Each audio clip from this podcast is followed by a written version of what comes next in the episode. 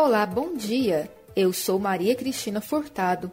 Estamos de volta aqui pela Rádio Universitária da UFG com os boletins informativos desta quinta-feira, 29 de abril. O ouvinte da Rádio Universitária acompanha durante todo o dia informações sobre a Universidade Federal de Goiás, Goiânia, Goiás, Brasil e o mundo. Ouça a Rádio Universitária pelos 870 AM, pelo site radio.fg.br e pelo aplicativo Minha UFG.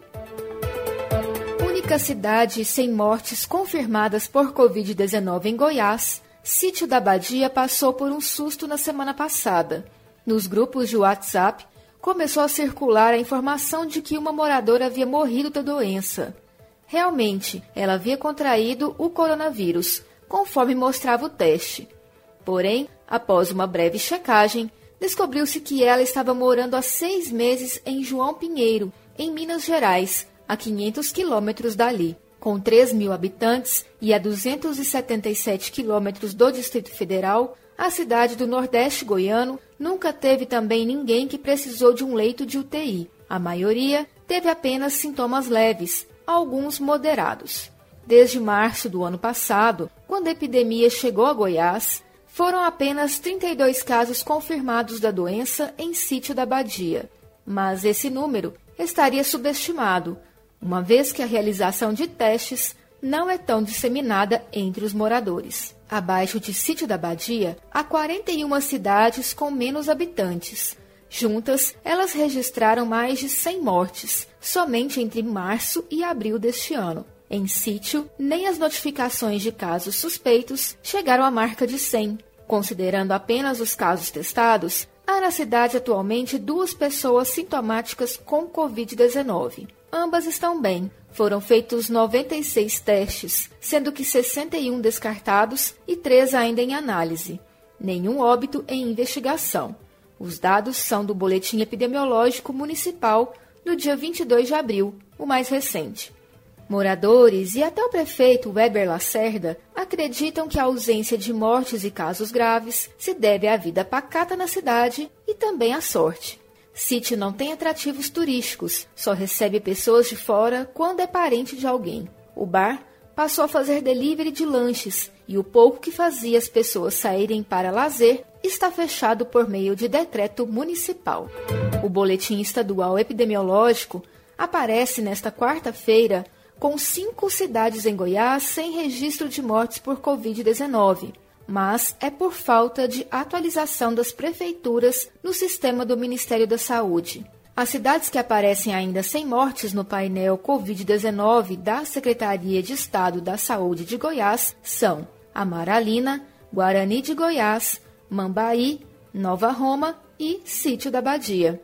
Entretanto, nos sites das prefeituras e as redes sociais oficiais das mesmas, é possível verificar que Amaralina, Guarani de Goiás e Mambaí já registraram pelo menos dois óbitos cada. Já Nova Roma teve uma morte. O problema com as notificações sobre os óbitos é recorrente desde o início da pandemia, sem nunca ter sido solucionado. As prefeituras costumam demorar até 15 dias para inserir no sistema do governo federal os dados, apesar de já divulgarem seus boletins municipais os números corretos. Itumbiara, por exemplo, aparece no boletim estadual com 227 mortes, mas no municipal com 261.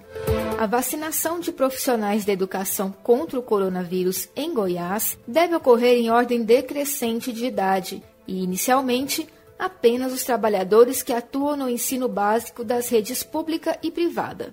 É o que afirma Fátima Gavioli, titular da Secretaria de Estado de Educação de Goiás, que espera que as aulas presenciais no estado voltem em agosto deste ano.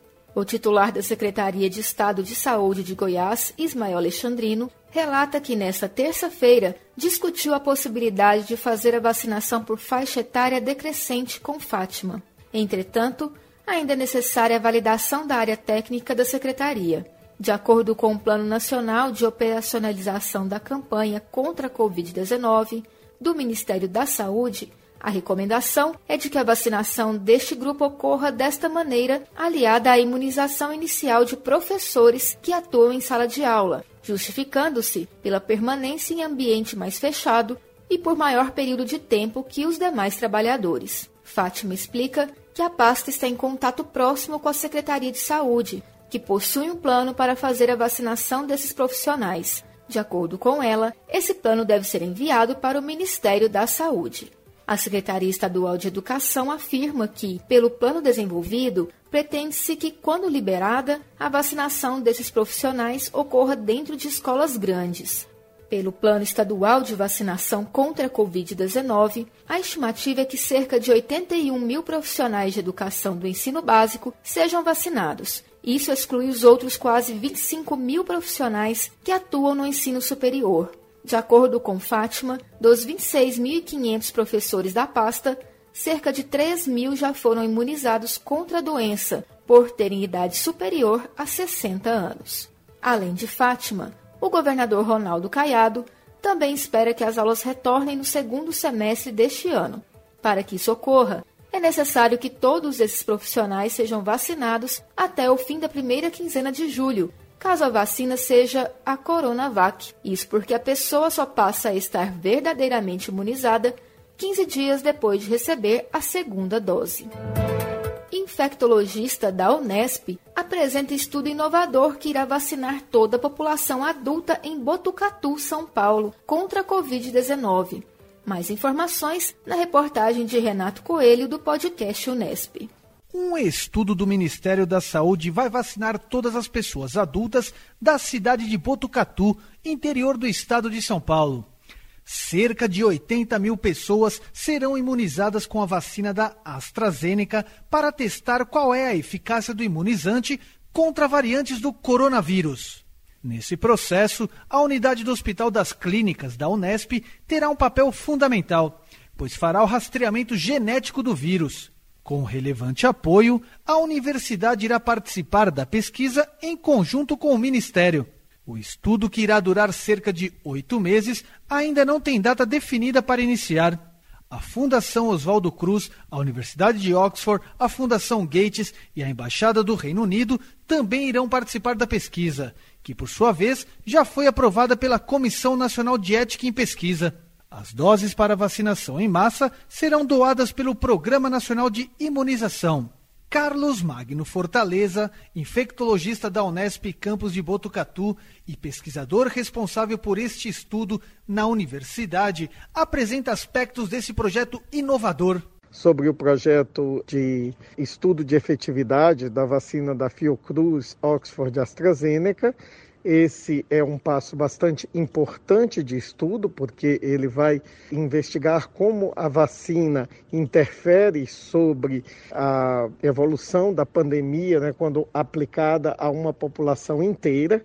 Então, a ideia é que nós vacinemos toda a população adulta de Botucatu que ainda não recebeu a vacina esse é um projeto que é uma parceria da Prefeitura Municipal de Botucatu com a Unesp, com a Universidade de Oxford e Fundação Bill e Melinda Gates. Ele é com apoio é, para disponibilidade das vacinas do Ministério da Saúde. E Botucatu foi a cidade escolhida por ser uma cidade com um tamanho, uma cidade relativamente pequena, então com um tamanho que possibilita se fazer um estudo como esse. Além disso, tem uma estrutura de vacinação, uma estrutura de laboratório muito amplas né, e compatíveis com a realização do projeto. Então essa é a razão e é importante para a Unesp porque estamos diante de um projeto que ele é único no mundo, é o projeto de efetividade é, realizado com a vacina da AstraZeneca Oxford. Terá início na próxima segunda-feira, dia 3 de maio, o maior evento aberto da UFG. A intenção é abrir a universidade para os estudantes que desejam nela ingressar é o Espaço das Profissões, que está em sua 12ª edição e pela segunda vez ocorre de forma virtual por conta da pandemia de Covid-19. Por meio de lives, os participantes terão a oportunidade de conhecer as formas de ingresso na UFG, a sua política de cotas, de acessibilidade, as ações de assistência estudantil disponíveis e outros temas, como orientação vocacional, que também é importante na hora da escolha da profissão. O evento vai até o dia 7 de maio e é totalmente gratuito. A programação completa está no site do evento e as lives sobre os cursos de graduação serão transmitidas pelo canal YouTube oficial da UFG. Apesar da programação oficial do Espaço das Profissões ter início só na próxima semana, a TV UFG preparou uma programação especial, toda voltada para os temas de interesse do evento já nesta semana. É o Esquenta Espaço das Profissões, que vai ao ar às 4 horas da tarde pela TV UFG, com reprise na Rádio Universitária ao meio-dia. A Rádio Universitária participa do projeto de divulgação do evento, buscando ampliar o acesso às informações para o ingresso na UFG. Ao longo do dia, nessas duas semanas, a rádio divulgará em entrevistas os temas do evento, com especialistas da universidade, nos boletins informativos ao longo da programação. Na semana do evento, as atividades estarão divididas nos períodos da manhã e da tarde. Das 8 ao meio-dia, ocorrerão as lives com os divulgadores dos cursos de graduação no canal do YouTube UFG Oficial. E das 4 da tarde às 6 horas da noite, segue a apresentação dos cursos numa programação especial da TV UFG, que também será transmitida pelo YouTube e pela rádio universitária simultaneamente. O boletim informativo da Rádio Universitária volta logo mais às 3 horas. Fique ligado na programação pelos 870 AM, pelo site radio.fg.br e pelo aplicativo Minha UFG. A rádio também está nas redes sociais. Siga a Rádio Universitária no Instagram e no Facebook. E não deixe de conferir os informativos em formato de podcast pelas redes sociais e nas principais plataformas digitais de áudio. E se puder, fique em casa. Maria Cristina Furtado para a Rádio Universitária.